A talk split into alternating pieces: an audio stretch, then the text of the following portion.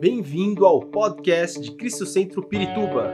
Para ficar sabendo sobre tudo de nossa igreja, acesse cristocentro.org.br ou siga-nos através do Facebook e Instagram como Cristo Centro Pirituba. Você também pode ver essas e outras pregações no formato vídeo em YouTube barra Cristo Centro Pirituba Oficial. Seja bem-vindo à nossa casa apostólica. É, tema, nosso tema hoje é não voltaremos atrás. Quantos creem nisso? Quantos estão dispostos a avançar? Custe o que custar. Quero compartilhar com vocês a experiência de um homem é, que tomou a decisão de avançar e não voltar atrás a nenhum custo, nenhum em todo o processo de Deus para a sua vida. Esse homem foi Jacó. Vamos falar sobre a experiência de Jacó, embora a gente não tenha muito tempo, mas Gênesis capítulo 32, eu vou ler dois versículos, Gênesis 32, 24 a 26. É, diz a palavra de Deus, Gênesis 32, 24 a 26.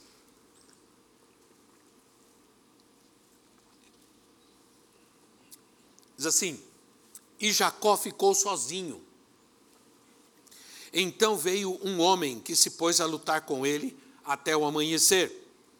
Quando o homem viu que não poderia, perdão, dominá-lo, tocou na articulação da coxa de Jacó de forma que lhe deslocou a coxa enquanto lutavam. Então o homem disse: Deixe-me ir, pois o dia já desponta. Mas Jacó lhe respondeu: Não te deixarei ir, a não ser que me abençoes. Não te deixarei ir, a não ser que me abençoes. Nós estamos no capítulo 32. No capítulo 28, Jacó, fugindo de casa, é, fugindo de, do seu irmão que, que havia ameaçado matá-lo, que queria matá-lo, ele teve um sonho. E nesse sonho, nesse lugar onde ele teve esse sonho, onde uma escada descia dos céus e tocava a terra, nesse lugar, esse lugar ele deu o nome de Betel, que significa casa de Deus. Bethel, Bet, a palavra Bet no hebraico significa casa e El significa Deus, El Shaddai, Deus Todo-Poderoso. Né? Bethel, casa de Deus. Ele disse: essa foi a experiência de Jacó. Ele teve uma experiência com a presença de Deus. Né? E ele chamou aquele lugar de casa de Deus. Nessa experiência, que ele viu essa escada, ele, ele entendeu que Deus estava indo ao seu encontro, não ele estava indo ao encontro de Deus. Ele estava fugindo numa situação difícil e nessa, nessa situação, ele percebeu que Deus veio ao seu encontro, né? e Deus se revelou a ele. Essa escada que estava ligando o céu à terra trazia a revelação de Deus na sua vida. Então, no texto que nós lemos, nesse texto que nós lemos, esse lugar se chama Peniel. Peniel significa a face de Deus. É? A face de Deus. Encontro cara a cara com Deus. Uma experiência, a primeira é, a experiência de Jacó foi em Betel. A segunda experiência de Jacó foi ver a face de Deus, né? é, estar cara a cara com Deus. No texto, Jacó teve esse encontro. Em Betel foi o próprio Deus quem veio a ele. Né? Isso mostra uma experiência de salvação. Em Peniel, por outro lado, é uma experiência de transformação. Amém? É uma experiência de transformação. Então, entre essa experiência de salvação e essa experiência de uma transformação total na sua vida, houve um processo que Jacó teve que passar. E não foi fácil. Ele poderia ter tido a decisão de voltar atrás ou se desanimar ou se entregar, mas dentro deste processo, ele permaneceu firme. Né? Então, é, a primeira experiência de Jacó foi em Betel, que quer dizer casa de Deus. Isso nos fala de uma revelação, de uma redenção. Pois essa escada nos aponta para Jesus. Jacó avança para uma, uma experiência mais profunda com Deus. E essa experiência aconteceu em Peniel, que significa ver Deus, estar com Deus, face a face com Deus. Ah, essa experiência de Jacó em Peniel mostra uma revelação do próprio Senhor. Né? Ele teve uma, ele teve uma experiência, ele teve uma revelação de Deus. Essa experiência realmente nos fala da nossa experiência com Jesus. Diz a Bíblia que quando nós temos uma experiência, uma vez que a gente conhece a graça, uma vez que a gente tem uma revelação de Deus, do Senhor, é, é impossível, a Bíblia diz, é impossível que a gente volte atrás. Que a gente volte atrás. Seria como a porca lavada que volta ao seu próprio chiqueiro. Seria como o cachorro, essa é uma expressão que Tiago usa, que o cachorro que volta ao seu próprio vômito. Quer dizer, uma coisa, seria uma coisa impensável. Alguém que uma vez tenha experimentado a graça de Deus, volte atrás, porque não suporta os processos de Deus. Né? Não consegue viver os processos de Deus. Jacó é, não poderia voltar atrás. Ele passou 14 anos numa situação bastante difícil, vivendo na casa do sogro, sendo, a palavra de Deus mostra isso, sendo é, é quase que escravizado, sendo iludido, enganado, sendo surrupiado pelo seu sogro. Trabalhou sete anos por uma filha, aí o sogro deu outra, ele teve que mais sete anos por aquela que ele queria. Isso é, nem tudo aconteceu como Jacó pensava ou queria. Ao contrário, algumas coisas não deram certo, não funcionaram nesse processo. Foram 14 anos, você me pergunta, quanto tempo ainda na minha vida? Quanto tempo? Não sei. Porque o tempo é de Deus, não é nosso.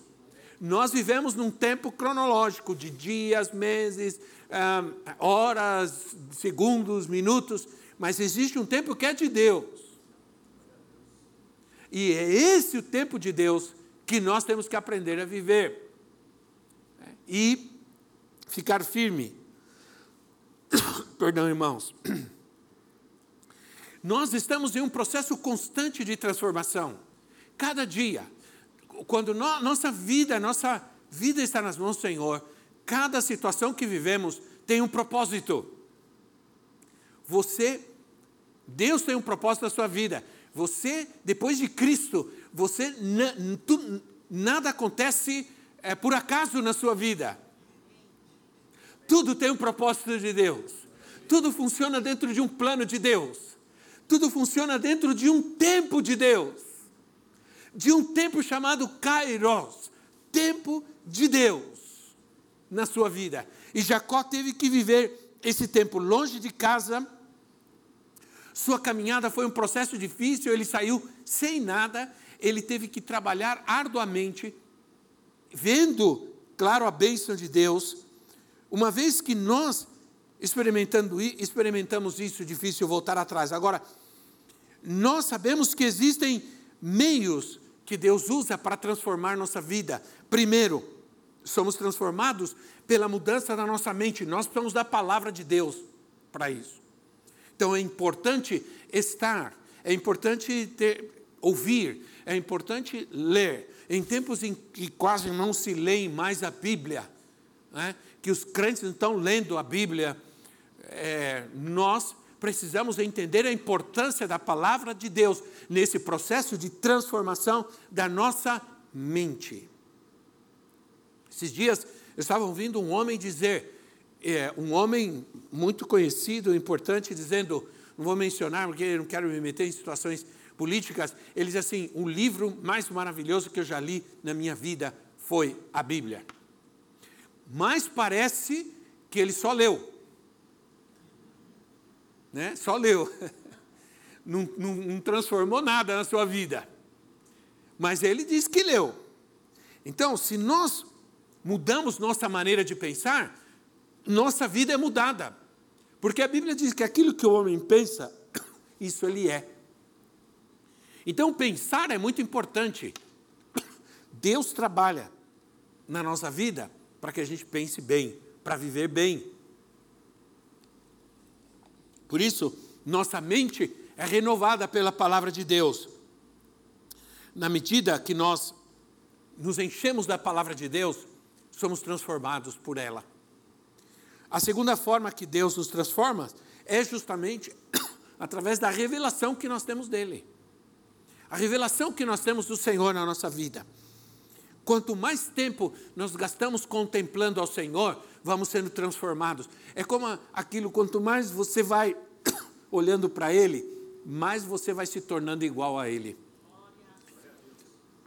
Vai acontecendo uma transformação. Você vai olhando, vai contemplando a sua face, e isso vai te transformando, te transformando. É? Essa é a revelação que nós vamos ter. Como nós fazemos isso? Nós fazemos isso através da oração. Somos renovados através da palavra e somos transformados através da oração, do louvor, da adoração. Vamos, vamos sendo transformados para refletir seu caráter, para refletir a sua graça, a sua glória. Então, quando nós olhamos para Jacó, quando nós olhamos para esses dois momentos, nós vemos uma força natural e uma força espiritual. Jacó estava disposto a, a lutar para não voltar atrás. Ele tinha essa opção. Mas ele decidiu que não seria, não haveria nenhuma possibilidade. E é isso que nós vamos fazer, irmãos. Nós temos uma vida passada. Nós temos que viver nossa vida cristã dizendo para nós mesmos que não existe nenhuma possibilidade de voltarmos àquela vida que vivíamos antes. Sim ou não, irmãos? É. Que não existe nenhuma opção. Jacó sabia que atrás estava a escravidão, atrás estava o domínio e o controle. É. Ele, ele tinha sido controlado, dominado, escravizado, é, subjugado. Mas adiante dele, adiante dele, ele sabia que ele tinha incertezas, ele tinha lutas, ele tinha ameaças, ele sabia que tinha alguém esperando para matá-lo. Ele não sabia o que o esperava, ele estava longe da sua casa há muito tempo, então ele não tinha recebido nenhum e-mail, nenhuma, nenhuma notícia, ele não sabia o que estava acontecendo. Então, havia incertezas para diante, e havia uma situação de escravidão, de sofrimento e domínio para trás. Né? Então, é, eram, eram coisas naturais. Todos nós, ao longo do caminho da nossa vida, nós enfrentamos muitas lutas. As pessoas olham para nós e acham que nós não temos lutas. Hoje, é, estive tratando com um casal de pastores agora à tarde. Eles estão mal eles estão passando por muitas lutas, muitas mesmo. É, né? Então, problemas familiares, problemas no ministério, igreja.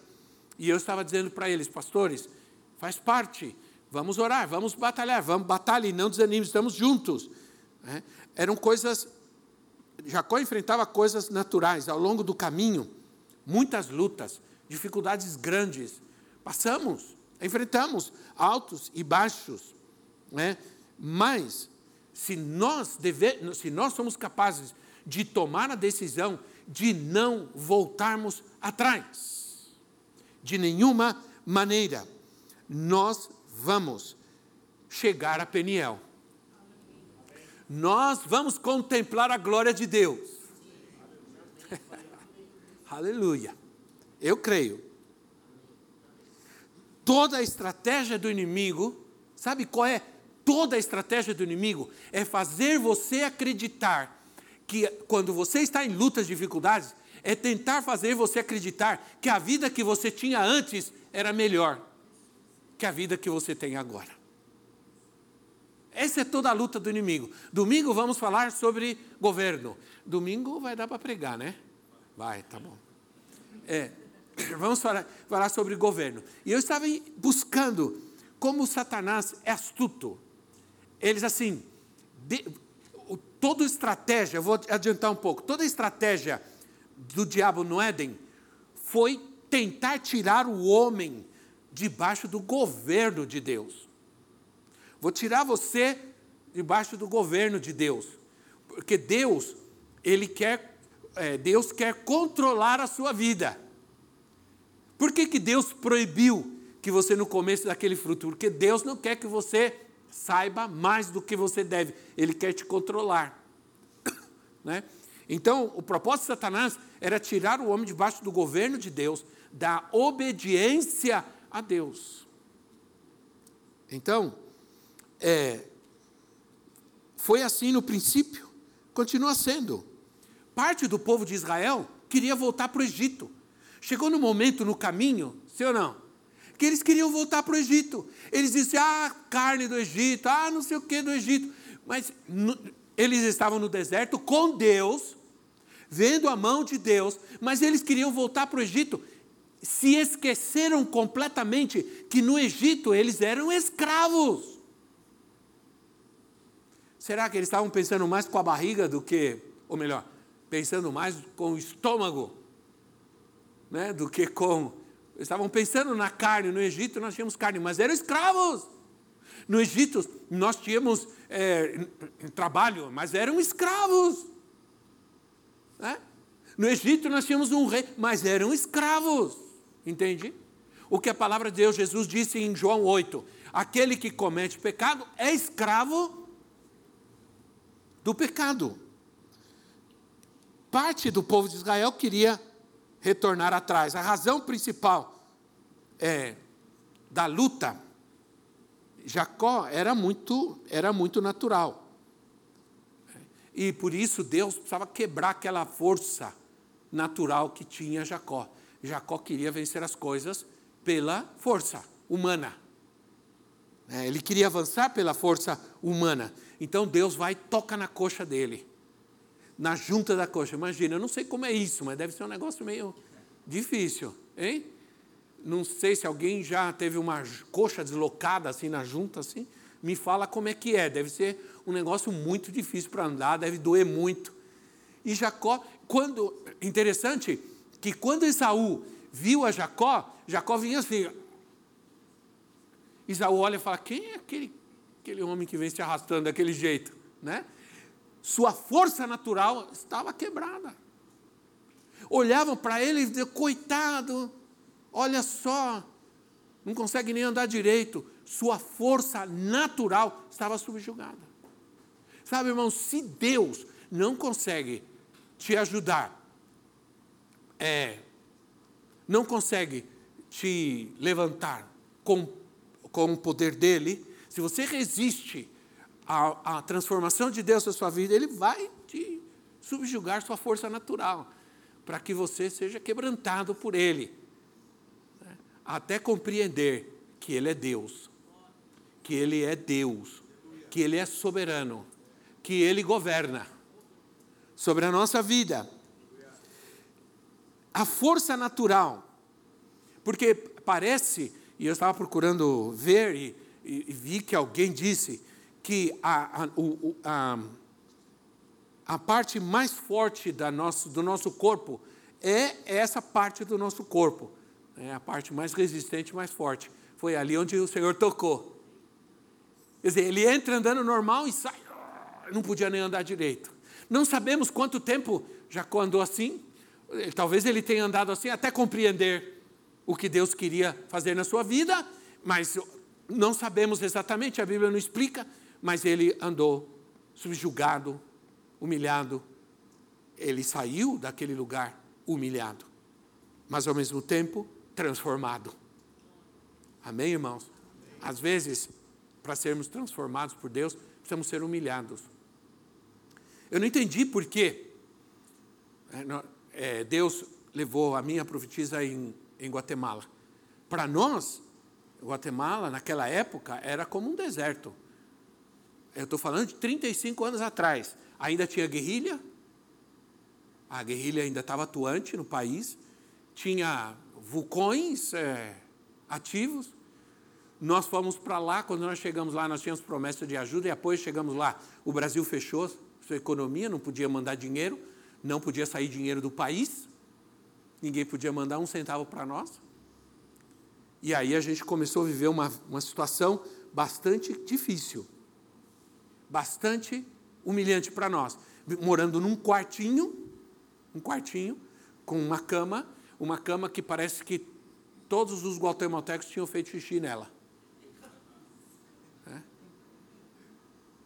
é um colchão todo manchado, um, guarda-roupa feito de madeira de caixote. Ele era torto assim, aí você colocava a roupa desse lado, ele ajeitava aqui. Aí você tinha que equilibrar a roupa para ele ficar em pé. Um banheiro que usava 25 pessoas. Não tinha água. A água, a água ela, ela entrava das 5 da, da manhã às 8 da noite. Oh, perdão, das 5 da manhã às 8 da manhã. É, é, é, entrava, que eu digo, vinha na torneira, tudo depois parava, todo dia. Então tinha que é, acondicionar ou estocar em, em latões a água para a gente poder fazer as coisas. Né? Então, era um banheiro que usava muita gente. Aí, para usar o banheiro, você tinha que descer, pegar água, subir. Então, quando você estava subindo com um balde de água, todo mundo sabia o que você ia fazer. Né? Todo mundo sabia o que você ia fazer. Só que tinha gente que tinha preguiça de descer toda a escadaria para pegar água. Usava o banheiro, vinha outra, ah, tem preguiça, usava também. Então foi um tempo difícil. Muito, muito, muito difícil. A gente, a gente tinha carro, vivia bem, deixamos tudo. Fomos, não tinha carro, a gente tinha que andar naqueles ônibus. É, como os ônibus são baixos, porque eles são a estatura média de um guatemalteco é 1,60m. Tá? Eu andava nos ônibus assim. Você sabe que em terra de cego, quem tem um olho é rei. Né? Eu andava assim nos ônibus, virado assim, eu tinha, tinha até dor nas costas. Tinha falado, onde que nós estamos? Né? Em tal lugar. Era muito difícil. A gente, eu me lembro que no, no instituto, era um, um, um, lugar onde chegavam as, é, jovens de vários países para estudar. Então, assim, se repartiam as, as, as atividades das limpezas, se repartiam. Era por sorteio. E aí, primeiro sorteio, eu puxei o papelzinho, limpar o banheiro. Aí eu fui lá. Era uma, era uma guerra. Era um, lutar contra corpos estranhos. Era uma coisa terrível, vocês não sabem o que é isso. Né? Depois, mais para frente, eu descobri que aquela bacia era branca. Eu achava que preta era a cor original dela. Aí, passou, na outra semana, pegar o papelzinho para distribuir a tarefa. Eu vou lá, eu corro, pego o primeiro papel, limpar os banheiros. O banheiro. Aí eu comecei a reclamar. Falei assim, ah, não é possível. Eu não vim aqui para isso. Eu deixei tudo lá no Brasil. Vendi meu carro, deixei meu apartamento. Eu não vim aqui para limpar banheiro. Mas Deus sabia o que ele estava fazendo. Eu precisava. Eh, o Senhor precisava tocar na minha coxa. Eu não tinha entendido ainda. Aí na terceira semana eu vou lá pegar o papelzinho, limpar o banheiro. Aí eu não aguento. Aí eu subi protestando. Aí eu fui limpar aquela, aquela coisa, é, chorando, reclamando. Aí você tinha que, presta atenção, tinha que ajoelhar para limpar aquele, aquele lugar estranho. Aí eu terminei aquilo, fiz rapidinho, ah, joguei uma aguinha, limpei e tal, e fui reclamando para o meu quarto. E sentei na cama e comecei a reclamar e pensar: será que eu Será que eu tomei a decisão errada? O que, que eu estou fazendo aqui? Por que, que eu vim aqui, Senhor? Eu tinha lá ministério, eu tinha isso, tinha aquilo, agora estou aqui limpando o banheiro e.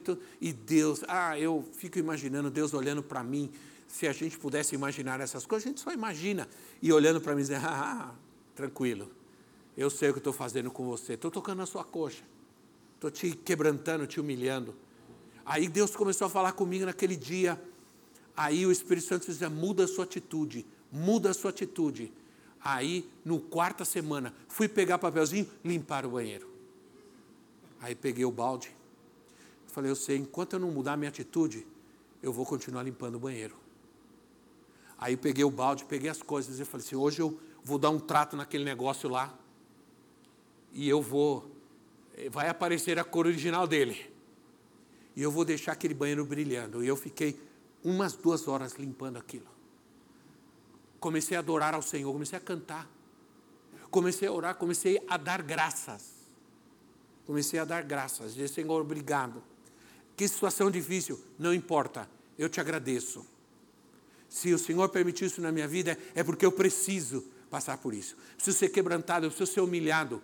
Senão, provavelmente eu nem sei onde eu estaria se Deus não tivesse feito, se Deus não tivesse, não tivesse me permitido passar por Peniel, se Ele não tivesse tocado na minha coxa e me quebrantado minhas forças naturais. Aí eu comecei a agradecer e adorar e a limpar, e limpei, deixei aquele banheiro maravilhoso, limpinho, cheirando bem, bem cuidado.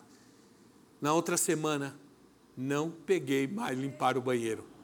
Nunca mais peguei. Até o dia que eu saí de que Deus tirou da gente, levou a gente para uma casa, nunca mais. Mas eu sabia que se eu não me humilhasse, eu ia continuar sendo quebrantado por Deus. Nosso tempo de Peniel depende da nossa atitude. Nosso é, depende de quanto tempo Deus vai ficar tratando conosco até a gente entender que esse momento que nós estamos vivendo não é culpa de ninguém, não tem nada a ver com outra pessoa, não tem nada a ver com ninguém. É Deus tratando com a nossa vida. É Deus nos preparando para algo maior e melhor. Claro. Então, o que acontece em Peniel? Peniel, onde vemos a Deus face a face, nossas vidas são transformadas. É um lugar de encontro com Deus. É um lugar de um sentir profundo pesar pelo pecado. É um lugar onde a gente sente nossas próprias fraquezas, nossas próprias debilidades e os nossos próprios pecados. Peniel é uma experiência radical e definitiva com Deus, porque daí para frente o Senhor vai ser bênção, vai ser vitória. Agora, quanto tempo vai demorar essa luta, essa batalha, essa guerra, essa oposição, esse ataque, não sabemos exatamente. Não é culpa de ninguém, não estamos fazendo nada errado. Você pode, possivelmente, não está fazendo nada errado. Deus está tocando na tua coxa, Deus está fazendo você mancar um pouquinho. Para que você contemple a glória, dele e para que você saiba que tudo o que você precisa é dele na sua vida é da graça dele na sua vida, é da misericórdia dele na sua vida. Peniel, Deus nos mostra quem realmente nós somos. É? E aí nós começamos a ver a luz. Peniel é uma experiência definitiva que vai nos marcar, que vai nos tocar o resto da nossa vida. Foi o que aconteceu comigo aquela experiência. E não foi, foi só essa experiência. Eu contei outras experiências aqui, que a gente ia para os pueblos e a gente ia com incumbência de servir, de trabalhar, de apoiar os pastores. E os pastores faziam um relatório a nosso respeito. E eu fui a um povoado. O pastor me deu uma enxada e falou: vai carpir o terreno.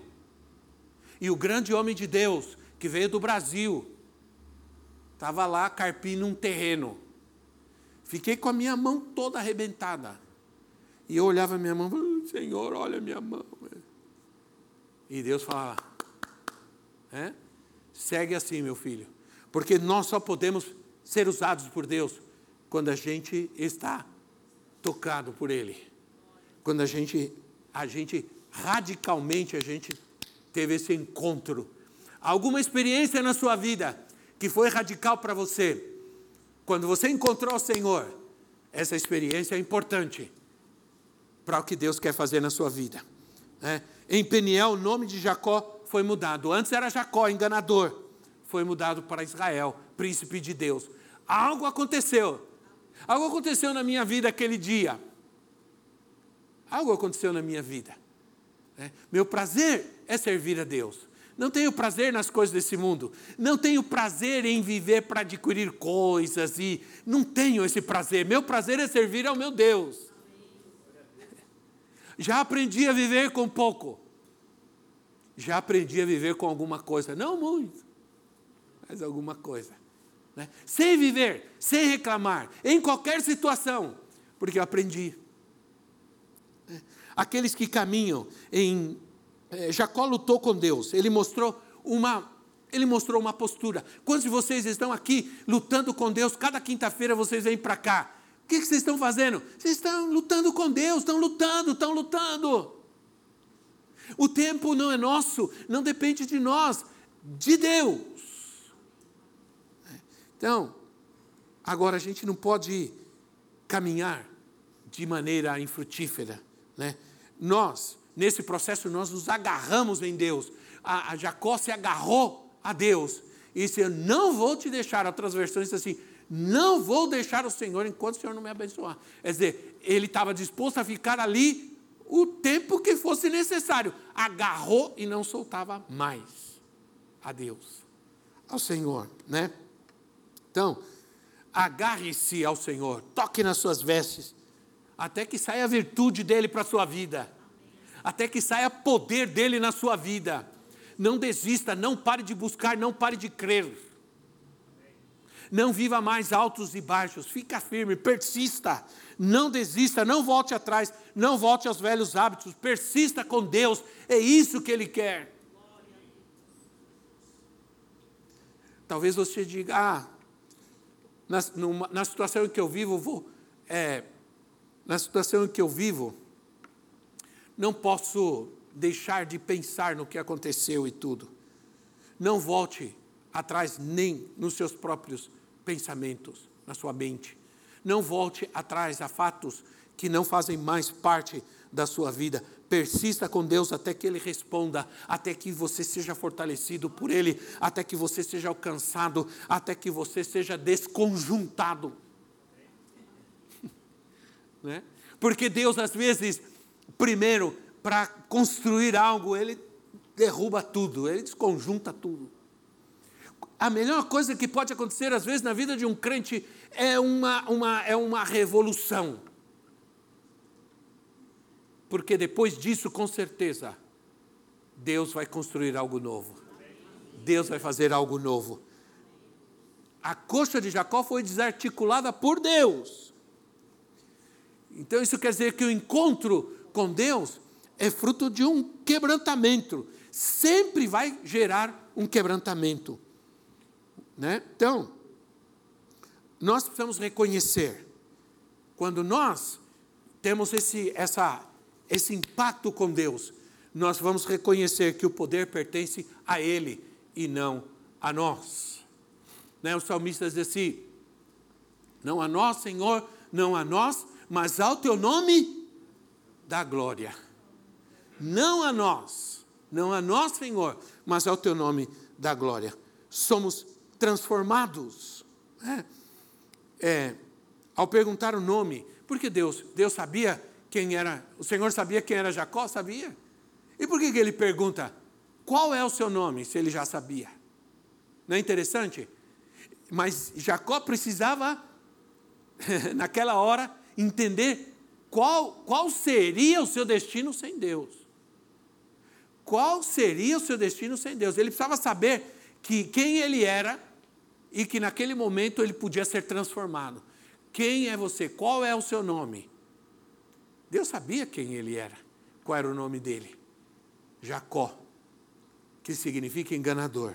Aí Deus diz assim: você não mais será chamado Jacó, o seu nome será Israel que quer dizer também aquele que luta com Deus e, e vence, aquele que luta com Deus e persevera. então, muitos de nós, irmãos, nós não temos tratado o pecado de forma radical. No domingo eu vou falar um pouco sobre isso. Nós não vamos. O que está governando a tua vida? O que está governando a tua casa? Que tipo de pensamento, de atitude governa a sua vida?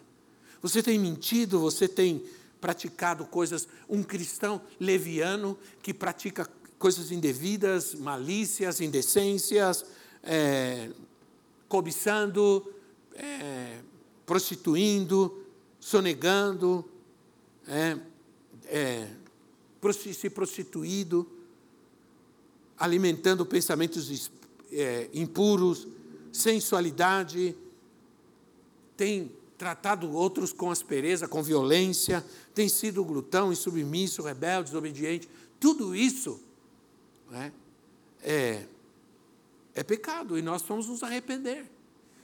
Para ver Deus em Peniel, para sair de Peniel e continuar em frente, Jacó poderia passar o resto da sua vida ali. Mas para sair de Peniel e continuar em frente, nós precisamos nos arrepender. Né? É, o salmista diz, Salmo 32, 3: Enquanto calei, os meus pecados envelheceram os meus ossos pelos meus constantes gemidos todo dia.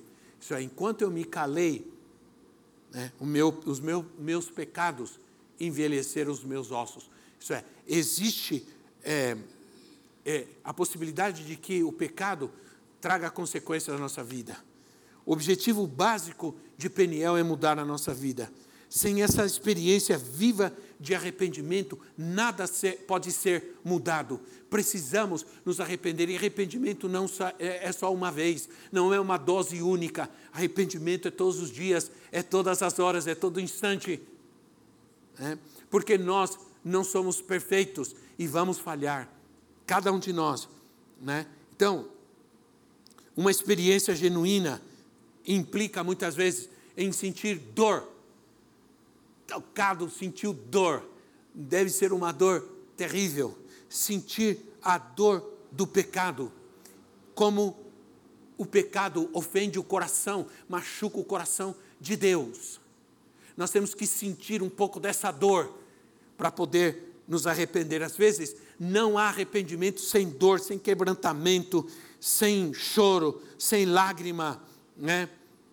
Então, nós vamos entender que essa dor ela é importante porque quando nós pecamos nós vamos nos lembrar é, da dor e vamos é, quando nós estamos diante do pecado, melhor dizendo, quando nós estamos diante da possibilidade de pecar, nós vamos lembrar, peraí, é, aquela dor né, foi tão terrível, eu não quero sentir aquela dor de novo, então não vou pecar outra vez. Porque nós devemos ser pessoas que sentem uma dor profunda quando pecam que é a dor que o Senhor sente, que é o lamento do Espírito, que é o choro do Espírito, porque nos ama Deus. A Bíblia diz que Deus, que o Espírito tem ciúmes, ele, ele, ele, ele geme, porque Deus nos ama. Deus nos ama. A minha neta, ela tem, ela, a minha, minha neta menor, ela tem uma, um problema, ela já deslocou o bracinho dela duas vezes. Então teve que levar para colocar no lugar. Imagina. Então, esses dias a gente estava passeando e eu peguei. Aí ela tá, eu estava segurando ela pela mão no shopping, ela deu uma, uma virada repentina e tudo, e começou a doer o braço. E ela senti, não podia mexer. Aí nós levamos ela num lugar e começaram a mexer, mexer, e ela gemia de dor. Né? Eu imagino essa dor, dor profunda, que nos deve levar, devemos sentir essa dor profunda que nos deve levar a dizer não ao pecado no futuro. Estou falando da dor da alma. Deus não quer é, nos fazer sofrer. Deus não quer que a gente sofra para Ele nos abençoar. Não é disso que eu estou falando. Mas é sentir o peso e a dor do pecado que entristece o nosso Deus. É, a Bíblia diz que o que encobre as suas transgressões jamais prosperará, mas o que as confessa e deixa alcançará misericórdia. Né? Então, o pecado, e com isso eu quero ir terminando, as consequências do pecado são terríveis. Jacó sabia que ele não podia continuar na sua caminhada sem ter aquele encontro radical com Deus, sem ter aquele encontro com Deus que o levaria a um novo tempo, a um novo destino, ao novo propósito de Deus para a vida dele. Irmãos, o ano não terminou ainda. O ano não terminou ainda aquilo que você espera de Deus, Ele ainda pode fazer. Você só tem que ficar firme. Não fique dizendo, não, ah, esse ano já terminou, ano que vem vai ser. Não há diferença. Deus pode fazer agora, já. Amém? Deus pode fazer já. Todo ano a gente passa aqui orando, né? Dessa vez a gente vai começar mais tarde, para não ficar muito tempo. A gente vai começar às 10. Mas todo ano, de um ano para outro, isso já faz. Essa igreja tem 33 anos, a gente faz isso há 33 anos. A gente passa de um ano para outro de joelho, na presença de Deus. Né? Porque a gente crê que a gente precisa ir. A Bíblia diz que a gente tem que buscar, em primeiro lugar, o reino de Deus e a sua justiça. Então a gente entra o ano primeiramente na presença do Senhor, de joelhos na sua presença. Isso não é nada místico, nada. É apenas uma postura, é apenas uma prioridade. Né? Muitos entram o ano de. Alguns de vocês nem viram o ano entrar, começaram a beber num ano e acabaram jogando no chão no outro. Sim ou não? Né? Mas nós passamos na presença de Deus. E às vezes esse momento que nós passamos é um momento transformador. Os anos vão passando e os tempos vão ficando cada vez mais difíceis. Mas a graça de Deus se derrama sobre nós. Né? O pecado é terrível, mas a graça de Deus é maior. Termino com esse texto maravilhoso da palavra de Deus de Hebreus 10, 39, que diz assim: Nós, porém, não somos dos que retrocedem e são destruídos, mas dos que creem e são salvos. Esses somos nós. Amém, irmãos? Esses somos nós. Vamos nos colocar em pé em nosso lugar. Esperamos que esta mensagem tenha te inspirado e sido uma resposta de Deus para a sua vida. Quer saber mais sobre Cristo Centro Pirituba? Siga-nos nas redes sociais no Facebook, Instagram e YouTube ou visite nosso site em cristocentro.org.br.